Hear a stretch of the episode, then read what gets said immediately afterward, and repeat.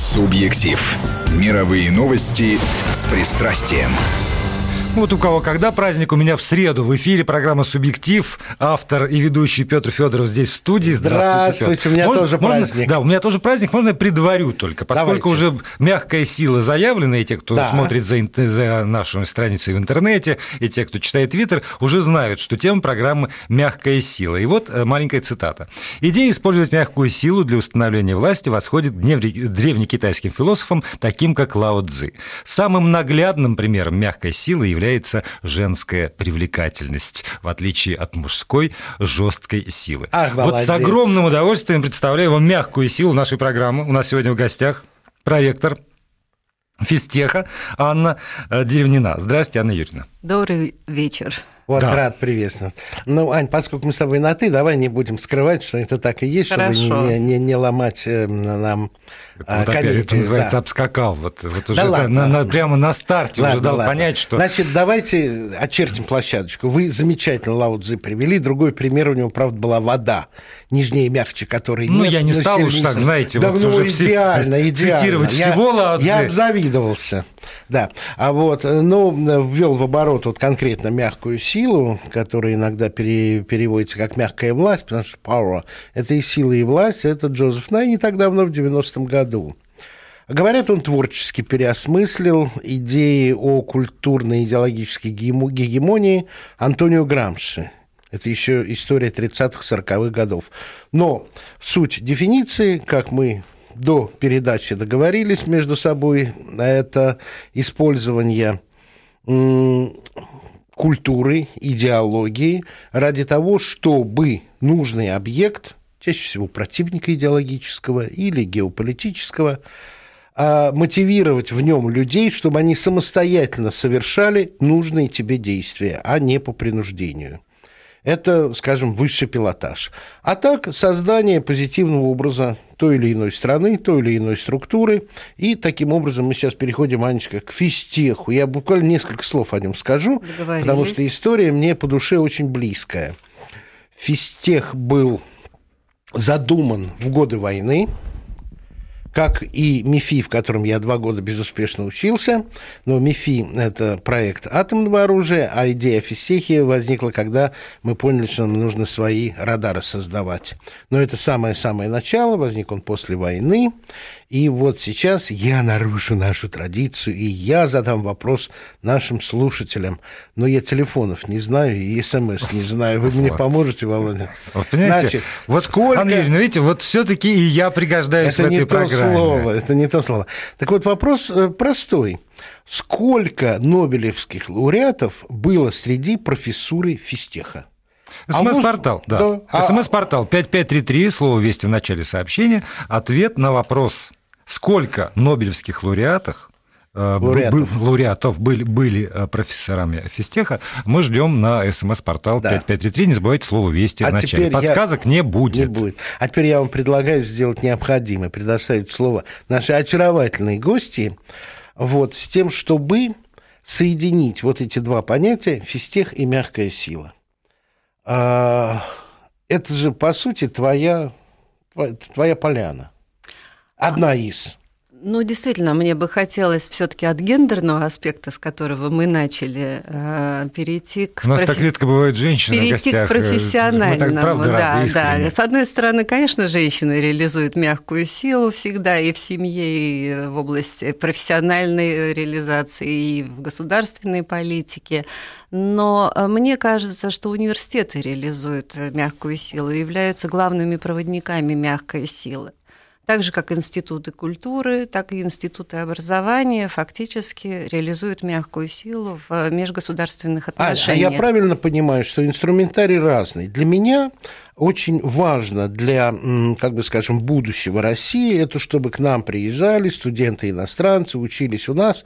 Потому что я сейчас много общаюсь с дипломатическим корпусом, и очень часто, когда речь идет об Азии и Африке, я встречаю людей, которые чуть-чуть говорят по-русски, кто в Киеве учился, кто в Питере учился, кто в Москве. И у них отношение к моей стране все-таки заведомо лучше, чем у человека, который впервые сюда приехал, уже будучи дипломатом или кем-то. Вот это абсолютно правильная постановка вопроса кстати, вот об этом говорил в свое время Кириенко, когда готовился Госсовет по инженерному образованию. Он говорил о том, что в свое время Советский Союз подготовил всех инженеров для стран Африки, для Азии.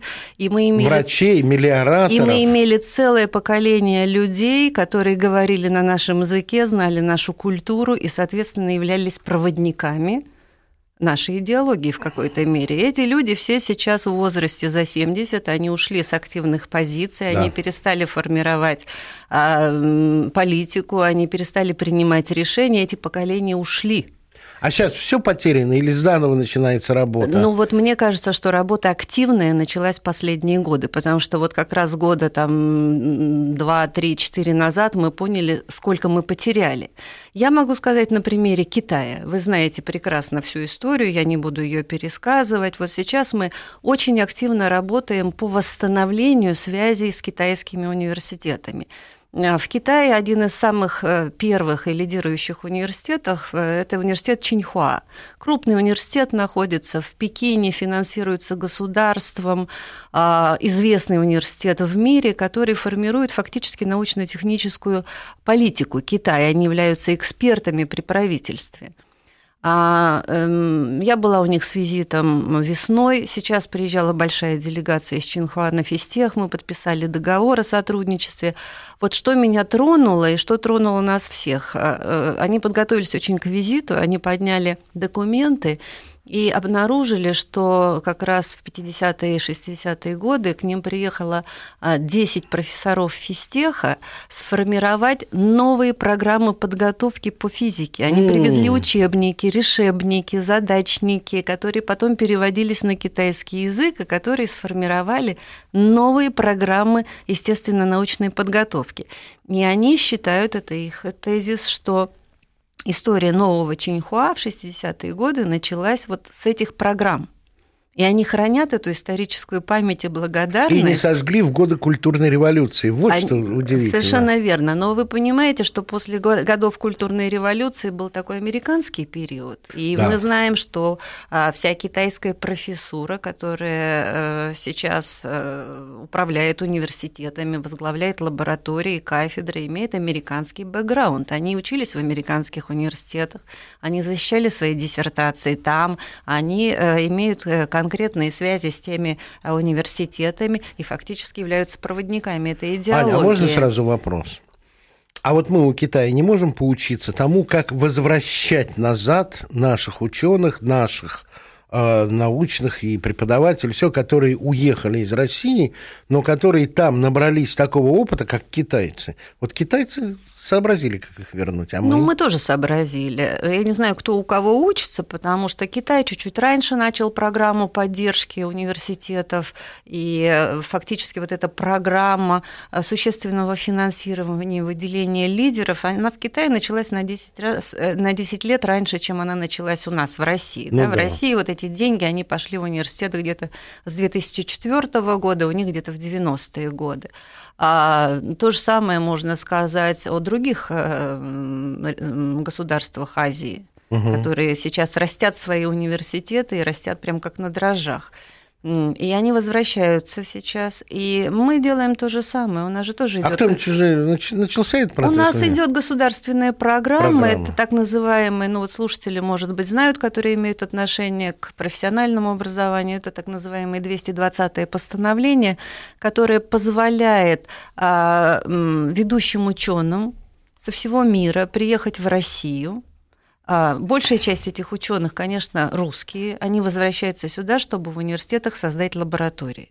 На физтехе таких лабораторий создано семь. Ничего себе. Да, некоторые э, в итоге ученые возвращаются совсем. Вот в университете. Кто-то поработать, а В университете, их... да, у нас есть профессор Агладзе, который вот по этому постановлению вернулся, создал лабораторию, поработал. Сейчас он постоянный профессор физтеха. У нас есть лаборатория профессора Аганова из университета э, Стони Брукса, универс... э, американского. Он приехал, создал лабораторию на физтехе, и сейчас он совсем возвращается возвращается в Россию. И эм, вы знаете, э, таких проектов уже достаточно много. Володя, а вы знаете, где Аня сейчас была? Нет, конечно, она в Киеве была. Вот несмотря ни на что, вот несмотря на всю риторику, которую мы с вами слышим, все, что можно себе представить о сегодняшней Украине, а университетские контакты продолжаются. Вот что замечательно. Ну, может быть, это будет интересно, вот такой Очень. факт, что треть иностранных студентов, которые обучаются на физтехе, это Украина. И эти контакты... И они, они не отчислились э, и, в этом году? Они, конечно, никуда не отчислились. И более того, я думаю, что на будущий год э, э, с помощью Россотрудничества, вот эти э, точки мягкой силы у нас за рубежом, которые сейчас получили новый импульс после встречи с президентом Российской Федерации весной, а я думаю, что у нас будет расширенный прием украинцев на фестиваль. Знаете... Потому что, я договорю, история отношений и подготовки для эм, Национальной академии наук Украины – ну, то есть когда-то это в Киеве отделение Академии наук СССР, вот она насчитывается уже там 40 лет. Эта подготовка ведется, и она ведется в больших масштабах. Но при этом, вот когда мы говорим университет как мягкая сила, да, действительно, было время, когда страны третьего мира активно сюда присылали своих студентов, они здесь учились, и это действительно очень и очень важное дело. Но для того, чтобы в современном мире как-то вернуть вот, вот этот поток, хотя бы часть этого потока, надо, чтобы наши университеты были не хуже, чем университеты во всем мире, которые предлагают сейчас свои образовательные услуги, включая в том числе и китайские университеты в огромном количестве. Надо, чтобы обучение здесь стоило не дороже, чем во всех этих замечательных странах. Надо, чтобы э, студенты в День народного единства, уж простите меня за это подробности, студенты, например, из Малайзии, не получали предупреждение из деканата не выходить на улицу 3-4 ноября, потому что это может быть опасно. И еще, наверное, есть какие-то надо, надо и надо. А давайте, я вам скажу, давайте а я вам скажу, какие надо. Еще у наших вузов должны быть справедливые рейтинги. Потому что я, когда к передаче готовился, я посмотрел рейтинг физтеха и поразился. На мой взгляд, Аня, он совершенно не соответствует реальности то, что вот эти англосаксонские рейтинговые системы расставляют. Это так? Это мое ощущение или... Вы затронули оба очень важные темы, потому что действительно а, то, о чем вы говорите, это международная конкурентоспособность. Насколько мы конкурентоспособны а, в мире и можем предоставить а, качественное образование – хорошие условия жизни в университете, безопасность жизни в стране. И здесь, вообще говоря, это не только ответственность университета, это ведь еще и ответственность страны. Знаете, я делала такое исследование, оно, может быть, вам интересным покажется.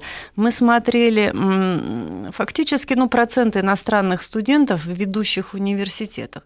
Там абсолютная корреляция с тем, насколько привлекательна страна для проживания. Ну, в первую очередь, это Америка, где все понимают, что это melting pot, это такая кастрюля, да. где все переплавляется, и все безопасно туда едут. В Европе это скорее Швейцария, да, такой melting pot, и безопасный вполне. Вот. А если, например, говорить о корейских университетах, довольно тоже сейчас развивающихся, то они э, больше похожи на наши университеты, на российские, потому что страна такая же сложная, язык, специфические условия, то есть это Ань, еще и государственная это, ответственность. Я, ужасно интересно, но ведь после Штатов сразу идет Россия по числу иммигрантов, мигрантов, по числу въехавших. Вопрос, кто въезжает, зачем въезжает, как въезжает. Но ведь в Америку тоже основную массу составляют мексиканцы и латиноамериканцы вовсе не с высоким образованием, тоже достаточно черная рабочая сила, как и большинство приезжих из Средней Азии. Да, но при этом давайте будем честны. Когда мы говорим, например, почему из нашей страны едет молодежь в Америку. Молодежь в Америку едет в том числе и учиться. Бесспорно. И, вот. Едут, едет ли равный поток из Америки учиться к нам? Нет, конечно. Вот. И никогда не поедет. Э, я думаю, что если говорить о потоке встречном, что называется такая академическая мобильность и в направлении in, а не out, то мы в первую очередь вот на физтехе для себя определились. Для нас это страны БРИКС. Ну, и да. мы работаем на то, чтобы к нам приехали из Китая, из Вьетнама, из Индии, Вот сейчас мы будем принимать большую делегацию ректоров из Бразилии и надеемся, что мы привлечем бразильских студентов для подготовки. Это что касается ин. Если мы говорим о взаимоотношениях с Америкой, с Европой, то мы можем предложить им вариант коротких стажировок. Вот это интересно молодежи. Они не готовы да. приехать в Россию и жить здесь долго, но вот этот э, инструмент э, классических э, летних стажировок для студентов, когда во время каникул они просто едут путешествовать, и мы предоставляем научные стажировки, то есть они попадают в коллективы научные, в лаборатории, и познают одновременно и систему образования, науки и культуры России. Но я хочу вернуться к вашему вопросу да. о том, что мы должны предоставить ну, какие-то достойные условия для обучения. И еще раз говорю, что это не только ответственность университета, это еще ответственность страны. Конечно. И в этом смысле у нас сейчас политика страны очень правильная. Вы знаете, у нас до последнего года было всего 10 тысяч грантов на обучение в стране за счет э, средств федерального федерального бюджета. То есть иностранец приезжает и поступает на бюджетное место, так же, как вот наши ребята учатся на бюджетных местах. В прошлом году этих мест уже стало в полтора раза больше, 15 тысяч. Мы рассчитываем увеличение до 25 тысяч. Это, это на все вузы страны. Это, это такая государственная угу. квота. И вот мы сейчас активно работаем как раз над тем, чтобы ребята во Вьетнаме, в Китае, в Индии знали, что такая квота в России существует. Нам вообще-то вот многие рекрутинговые агентства, э, английские, немецкие, они мешают здесь потому что а, они зарабатывают деньги на то, что они рекрутируют этих ребят для обучения Туда. в американских да. университетах и в своих университетах. Да. И рейтинги как раз и являются тем инструментом, который позволяет им говорить, вы хотите учиться в лучшем университете мира, вам вот сюда, пожалуйста, и я не буду уже называть не на, набившие да. имена, да, но мы знаем, о каких университетах да. мы говорим. Нет, они, у них есть еще аргумент. Вы хотите, чтобы ваш диплом без всяких дополнительных э, процедур был признан любым работодателем мира. И, увы, как мне кажется, это не российский диплом. Ой, вы знаете, диплом физтеха признавался всегда, везде. Была баллонская система, бакалавриат, магистратура, не было ее. Люди приезжали с дипломом физтеха. Все знают, что это бренд, что это школа. И никогда ни у одного человека, который физтех закончил, не было проблем я, с признанием я, я, я, не сомневаюсь. мысли о том, что мне ужасно интересно, хотя это и, ну, может, чуть-чуть в сторону. Аня, а как в Киеве тебя принимали? А вы вот знаете, как общение было? А вы знаете, совершенно замечательное общение. Там нас принимали в Россотрудничестве, и там... Ну, Россотрудничество – это наша структура. Это наша структура, но они проводили так называемый круглый стол для родителей, для директоров школ, чтобы рассказать им об этой программе обучения за счет квот российского бюджета. Как ребята могут попасть на обучение в ведущие российские вузы. Да. И вы знаете, приехали не только родители на этот круглый стол, и не только учителя, но приехали а, вот из, из Сумы директор школы, ну. который про физтех знает, и который приехал с такими словами благодарности, что победители Олимпиад у него смогут приехать учиться, кто-то уже учился. И вот мы ожидаем, что мы все-таки... Дело в том, что физтех маленький вуз, вы знаете, он один из самых небольших по количеству студентов. Мы набираем тысячу одаренных ребят каждый год, это все победители Олимпиад. Соответственно, вот в Киеве мы говорили о том, что таких одаренных ребят вот э, человек 50 мы ожидаем из Украины на будущий год. Давайте про физтех, и не только про физтех, уж мы за образование вцепимся, так будете отвечать за все образование. После новостей и рекламы уже Конечно. поговорим. Да? У нас в студии Анна Деревнина, проректор э, Московского физико-технического института, так официально называется, да. этот любимейший вуз в стране. Да. Ну, а вы готовите свои вопросы, и напоминаю, 5533 наш смс-портал. Субъектив. Мировые новости с пристрастием. С пристрастием, с Петром Федоровым, Владимир Аверин тоже в студии. И у нас, у нас в гостях Анна Деревнина, проректор Московского физико-технического института. Мы спрашивали вас, сколько ну, лауреатов Нобелевской премии являлись профессорами да. Московского физико-технического института. Верных э, ответов при, при всем, а, я не знаю, сколько, сколько вариантов можно прислать, верных ответов есть один. Один. Один от выпускника Томского физтеха НИ, ТПУ, ФТИ. Вот так вот было написано, да. да. Спасибо большое. А так занижено все? А или так, так все за, занижено. И вот, например, такое есть послание, на которое мне бы хотелось ответить. Два нобелевских лауреата для того, чтобы посмотреть в интернете, физтех не нужен. Оно, конечно, да, уважаемый наш слушатель, написавший это сообщение. Для того, чтобы вы залезли в интернет. Все-таки нужна наша программа, вас это подвигло, все-таки мы там полезть. Во-вторых, э, программа это еще и показала и нам, и вам, что вы не слышите вопрос, который мы формулируем, да. сколько было профессорами, а, а не сколько выпускников получило Нобелевскую премию в недавнем да. прошлом все-таки. В 2010 году, да, конечно, два Нобелевских лауреата, выпускники физтеха, да. Но вот то, что вы залезли в интернет и как-то поинтересовались физтехом, это один из э, положительных результатов сегодняшней встречи с вами, Анна Бесспорно, Юрьевна. но очень показательно то, что люди занижают оценки э, нашей собственной э, научной школы, в данном случае физтеха, не верят. Я, чтобы сомнений не осталось, сейчас... А, очень... я сказал, что 8, да? Или 8. я просто сказал правильно? Нет, вы сказали 8, 8, 8. Я сейчас перечислю. Да. Абрикосов, Гинзбург, Капица, Ландау, Прохоров, Сахаров, Семенов, Там – это звезды, абсолютные звезды мировой науки. И то, что э, такое отношение к своему собственному, и недоверие такое, и желание самоунизиться, меня всегда э, огорчало, огорчало. Но, Аня, вот вопрос у меня какой. А, когда я отслеживаю рейтинги свободы слова в России, я вижу абсолютно корреляцию уровня отношений политических между Москвой и Вашингтоном. Когда хорошие, мы чуть-чуть поднимаемся. Когда у Америки к России нарастает претензий, мы в этом рейтинге значительно опускаемся. Сам по себе этот рейтинг для меня ничего не стоит, потому что я понимаю, что составляют его люди, которые в жизни не читали ни одной русской газеты, русского языка не знают и по каким-то вот индикативным э, моментам выводят эту цифирь. Рейтинг э, физтеха соответствует ему, его реальному вкладу в мировую систему образования и науки.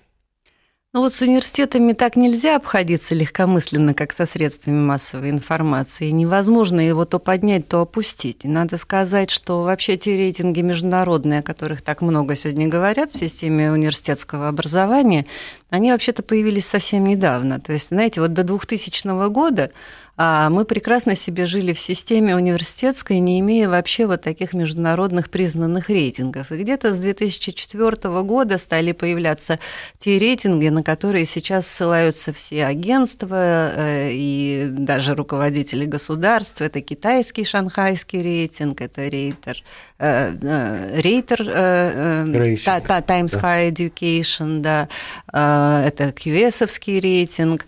Но вот еще раз говорю, что буквально 10 10 лет назад мы прекрасно существовали без них. И надо сказать, что э, русские университеты в этих рейтингах появились буквально последние 1-2 года. Наверное, благодаря в том числе и нашей работе по мягкой силе. Ну, вообще-то благодаря э, программе повышения международной конкурентоспособности. Угу. Ну, то есть это, это такое, другими как, словами. Какое-то такое, знаете, ну, понятное решение, что если да. мы уж меряемся, ну, давайте тогда и мериться на да. этой поляне и участвовать в этих рейтингах. Но рейтинги э, так устроены, что мы понимаем, что университеты российские э, в первую десятку никогда не попадут сейчас, потому что эти места все уже распределены. Э, и фактически вот та программа, которая в России называется 5 топ-100, она ведь ставит задачу какую? Вывода пяти российских вузов в сотню лучших университетов мира а по версии, Я ничего об этой программе не знаю. По версии э, какого-либо международного рейтинга. Это постановление правительства номер 211, и 15 университетов России получили грант правительства на э, повышение своей международной конкурентоспособности. В конце цепочки стоит какая-то выдающаяся позиция в рейтинге. Ну, надо сказать, что Фистех, он в прошлом году впервые принимал участие в рейтинге Times High Education, и в э, разделе э, э, физики, physical science, он получил 63-ю позицию. А, ну, вообще, для начала, уже в сотни. Э, вообще, конечно, немного российских университетов играет в эту игру, и тем более представлены в рейтингах. Московский государственный университет, МИФИ, Физтех, Новосибирский государственный университет. Но надо понимать, что вот те рейтинги, о которых я только что сказала, они заточены исключительно на научную продуктивность университетов. Угу. То, То есть публикации? Публикации. И обязательно в англоязычных и цитирование. И да, цитирование да, в англоязычных и, да, журналах. да. И мы все понимаем, вот какая специфическая э, э, здесь участь российских университетов. Почему? Э, потому Не, что... ну когда, когда это касается там, русского фольклора, mm-hmm. это есть специфическая участь. Да. А когда это касается ну, математики, ну, математики и физики, не все равно не понимаю. Если это математика и физика, какая специфика? Вот с математикой и физикой как раз все более-менее нормально обстоит. А с гуманитарными исследованиями все говорят, что будет большая mm-hmm. проблема нет, вот я и говорю про, про, Нет, там, как, про гуманитарий ну, все понимаю. Ну, по, поэтому а про физтех поэтому в области physical science у нас вроде бы как раз э, все и неплохо и обстоит, потому что действительно ученые публикуются, публикуются в Nature, публикуются на языке. Вообще, вы знаете, конечно, включенность а, ученых э, большого физтеха то есть вот э, не кампуса в Долгопрудном, а системы физтеха вместе с базовыми организациями и кафедрами в мировое сообщество ну, трудно недооценить. И надо сказать, благодаря как раз именно этой программе повышения международной конкурентоспособности у нас только в этом году где-то порядка 200 человек съездило с докладами на международные конференции. И мы в первую очередь поддерживаем молодежь. То есть это аспиранты, молодые кандидаты наук. Ну, представляете, в общем, я считаю, что это как раз очень хороший элемент мягкой силы. Бесспорно. Приезжает молодой да. ученый на международную знаковую конференцию, делает доклад о своих результатах. И я разговариваю обычно по возвращении с этими ребятами. Во-первых, у них горят глаза они э, вращаются в своей профессиональной тусовке, и они мне рассказывают, вот могу такую статую просто дать. А, девочка вернулась из очень большой конференции во Франции и сказала, что к ней подошли выпускники физтеха, работающие в Америке, ну, то есть угу. это выпускники вот 70-х да, да, да. годов, которые сейчас в возрасте там 60 лет, мне говорят, да мы так удивлены, что молодежь из физтеха ездит на международные конференции. Мы думали, у вас все умерло уже? Да, у вас все умерло, у вас не было таких возможностей. То есть вот эти деньги, которые выделяет правительство, они нужны в том числе и для того, чтобы просто обеспечить участие в международных конференциях чтобы ваших увеличить преподавателей. академическую мобильность. Вот мы говорили о мобильности. И изменить отношения. Нет, ну тот я, я да. просто вот так. Ну, программа повышения конкурентоспособности. Вот, вот ну, как это зависит от денег? Вот теперь понимаю. Для того, чтобы поехали, показали, рассказали, конечно, и конечно. тут же начали и цитировать в том да, числе да, тех, кого да. увидели. А след, вот следом за надо, этим да. труды конференции, следом за этим и, а, статьи и публикации и так далее. И упоминания. Да, и вы знаете, что в этом году физтех был награжден как раз Томпсон Рейтер. А, он был единственным признан вузом, у котором а, критично за год выросло количество публикаций цитируемых, вот в реферируемых журналах, вот, Аня, то есть в два раз, раза. У меня да. как раз вопрос. Я понимаю, что научные журналы – это особая э, среда в средствах массовой информации. Может, это вообще не массовая информация. Но я э, работал в, на Евроньюз в тот момент, когда в ЦЕРНе запускался адронный коллайдер. И должен сказать, что ни в одном западном СМИ не поминалось вообще участие России – и когда я из нашей информации и соседям, своим журналистам рассказал, что четверть оборудования адронного коллайдера спроектировано и сделано в Новосибирске, они не могли в это поверить, они не могли это принять, и они об этом не сообщили, потому что они в это не поверили. Вот это мешает или нет? А я имею в виду не научные публикации, а вот то, что создается... Популяризаторство да. такое. Ну вот популяриза... популяризаторства нам как раз и не хватает. То есть вот мы умеем хорошо делать свое дело, но как-то, знаете, очень скромны, и вот. там, где нужно похвалиться, в общем, стесняемся где-то похвалиться. Я была очень приятно удивлена, когда год назад мы, подписывая соглашение с ЦЕРНом, И ты там была? А, э, наш ректор подписывал соглашение ага. с ЦЕРНом, и мы организовали встречу его с выпускниками физтеха, работающими в ЦЕРНе. Ужасно интересно. Э, да не то слово. Вы знаете, э, в общем, на встречу... А их сколько приблизительно? 10, 15? Да, я думаю, что вообще 100 человек.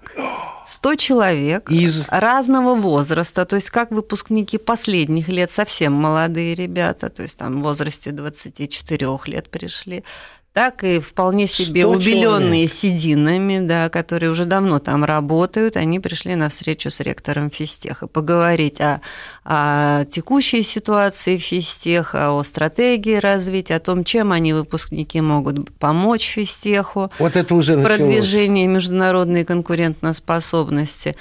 Так что вот э, мы увидели воочию этот наш вклад в развитие ЦЕРНа. А они-то, они вот пришли навстречу, а так вот, когда они э, пишут публикации, они помечают, что они выпускники физтеха, или это уже не важно, или они помечают работник ЦЕРНа и все?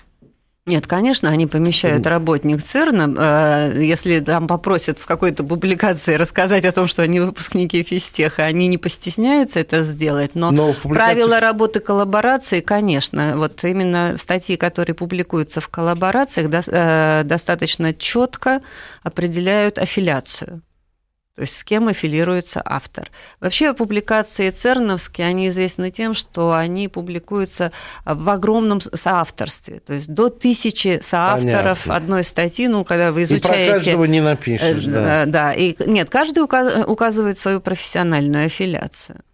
Угу. Но дело в том, что ведь э, у физтеха есть несколько базовых кафедр, а, ну, в частности, в ИТЭФе, в Черноголовке. Нет, вот сейчас вот вы начали перечислять вещи, которые стоит пояснять и расшифровывать, да, что да, это да. такое. Давайте новости. этим займемся как раз уже да. после новостей, потому да. что очень интересно, во-первых, действительно базы, а во-вторых, и международное сотрудничество.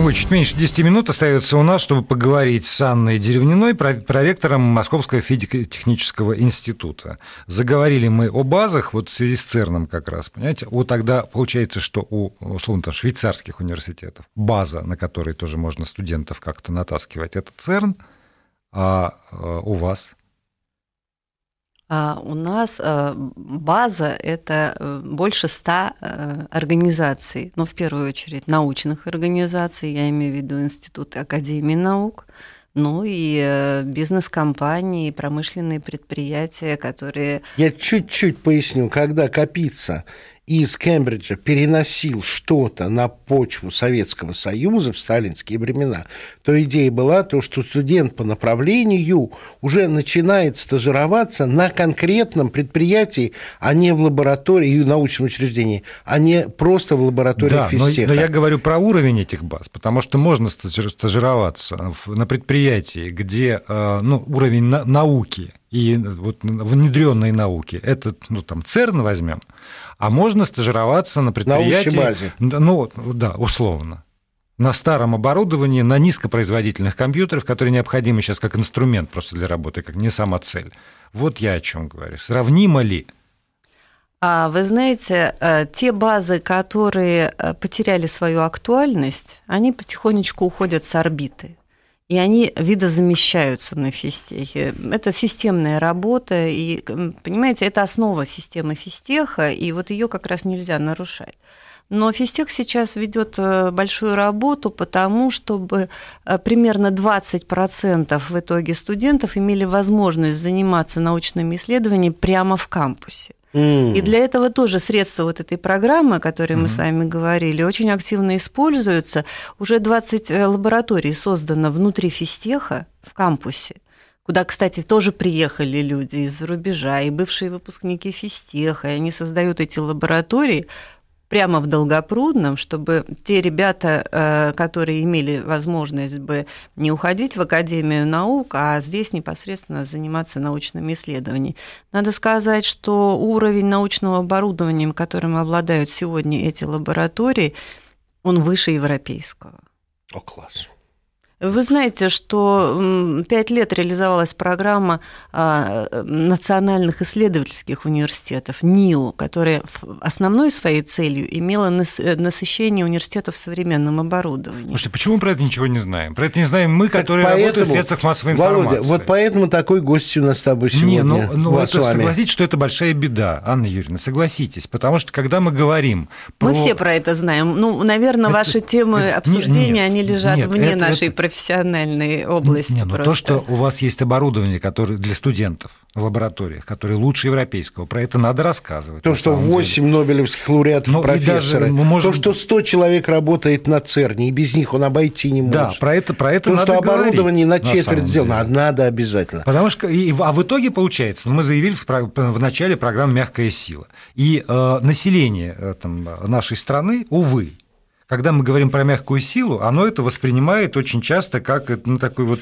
ну, вот они через Кока-Колу. Это как бы это нечестное такое. Ага. А в итоге только жесткая сила и вызывает уважение, извините, и у нас внутри России. Знаете, пока что мы такое... не будем, пока мы не будем рассказывать вот про это, про то, что мы, да, мы умеем создавать нечто привлекательное, мы умеем нравиться, извините, мы, мы через это можем достичь больших результатов, чем через кулак, тогда, может быть, и внутри, э, опять же, страны там изменится психология. Она кулак начнет вот мы с вами и меньше, чем, менять. чем мозги. И спасибо, Аня.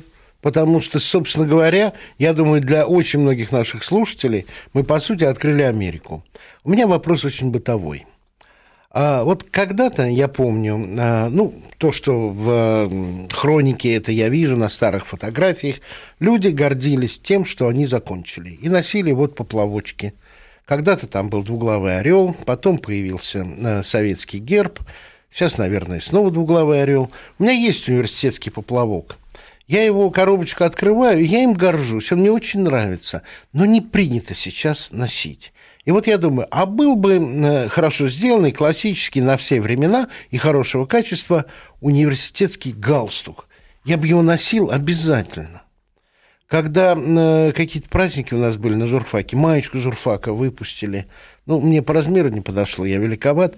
Ну, а вот физтех, что-нибудь такое вот ты приехала в ЦЕРН с какими-то кепочками, с какими-то маечками, вот, э, чтобы, чтобы люди где-то далеко-далеко могли снова вот так вот гордиться своей какой-то вот фирменный. Петя, чувствуется, что ты давно не бывал в университетах. Вообще индустрия университетская, вот не сувенирная, был. она настолько сегодня развита. Здорово. И, конечно, физтех имеет свой знак э, памятный, нагрудный, физтеховский. Физтех имеет свою медаль памятную. Но я хочу сказать, что э, каждый университет сегодня уважающий себя, он работает в этом а направлении. Как, что, я могу купить галстук МГУ? А вы можете даже маечку купить и МГУ, и, и толстовочку Бейсболочку. Бауманки, и, и, и кепочку Фистеха. Я залез в интернет, посмотрю. А, Еще вот, я, поскольку немножко, немножко минут остается, а, для того, чтобы ВУЗ был э, уважаем в мире, он, как мне кажется, сегодня не может быть узконациональный по составу своего руководства и по составу преподавателей. В этом смысле физтех каков? Интернациональный или мононациональный? А, ну, мы страна интернациональная. Нет, я, я, я, вы же понимаете, вы я что имеете нацию в виду? не этническую, а э, гражданство. Вы имеете в виду очень важный, на самом деле, момент, потому что когда мы говорим о пресловутых рейтингах, то там э, интернационализация меряется двумя простыми показателями. Сколько у вас иностранных студентов и сколько у вас иностранных преподавателей. И если с иностранными студентами, вот мы уже эту тему обсудили, то привлечение на постоянных позициях иностранных преподавателей, вы понимаете, какой это сложный процесс. Понимаю. И мы работаем над этим. Но при мы... этом я понимаю, что возможно тоже какие-то взаимовыгодные научные стажировки для профессуры, которые Мы, мы вводим понятие visiting профессор, да. человек, который приезжает прочитать курс лекции. Мы вводим понятие дюнг профессор, то есть человек, который присоединяется, опять же, на добровольных основаниях к составу преподавателей преподавателей физтеха, и когда хочет, он апеллирует к физтеху, когда не хочет, не апеллирует к физтеху. Поэтому мы работаем над этим. Порядка 60 человек сегодня мы называем вот среди наших преподавателей иностранцев. Есть еще так, вот заговорили о неформальном сообществе выпускников советских вузов, да. которые по всему миру. Есть сегодня в ряде вузов э, планеты еще и формальные сообщества выпускников. Да, и да. когда там выпускник какой-нибудь Леонской школы э, вдруг ищет себе работу, то прежде всего он обращается в формализованное сообщество выпускников и вот, вот этот круг. Если сегодня такое формальное сообщество выпускников физтеха, которые охватывает, ну, вот ну, какую-то часть, не больше, наверное, тех, кто по всему миру работает. Есть Когда союз, есть вот союз это... выпускников да. физтеха, и вы знаете, на прошлый, отличный вопрос, на прошлой неделе прошла конференция, вторая конференция выпускников физтеха. Слушатели могут посмотреть фоторепортаж на сайте. 500 человек собрал зал, на физтехе. А недели раньше прошло э, заседание ежегодной ассоциации русскоговорящих ученых э, в Америке. Э, американских ученых э, с русским прошлым, и среди них тоже очень много физтехов. Они собирались в Бостоне и тоже говорили как о своих научных достижениях, так и о вопросах развития русских университетов. Для университетов, для российских, для российского образования, там, может быть, шире, для Российской Федерации, это сегодня инструмент влияния или еще нет, или, в общем, и не рассматривается? Я думаю, это системный инструмент влияния, и понимают это на всех уровнях. Каким, Замечательно. Каким образом? Каким образом действует? Просто с фактом э, присутствия там людей с, с прошлым российским образованием, уважение к этим людям – нет, не только. Или они могут все-таки какие-то вещи объяснять? Еще? Они могут объяснять, они могут участвовать в мероприятиях, они э, где-то принимают решения, имеют возможность принять решения, и вот они, конечно, являются проводниками ну, и, мягкой и, силы как я таким понимаю, образом. Когда соединяется название физтех с личным успехом того или иного ученого, исследователя, это уже хорошо, это уже говорит. Потому что если соседние, ну, друзья, там, сотрудники знают, что он из физтеха и добился успеха, значит, к физтеху-то меняется отношение, и у нас э, кончается время. У нас уже. кончается категорически. Анечка, я хочу тебя поблагодарить. Спасибо Я вам. хочу еще раз сказать, и те, кто будут смотреть э, в интернете, они меня поймут. Я хочу сказать, что ты еще раз утверждаешь меня в мнении, что красивые женщины, они еще и очень умные. И, и вопрос последний короткий. Вот замечательно поговорили про физтех. Вузов уровня физтеха сегодня в нашей стране единицы или десятки? Единицы. Э, вузов уровня физтеха единицы, но хороших вузов э, в России все-таки чуть-чуть больше. Скромный профессор, э, проректор МФТИ.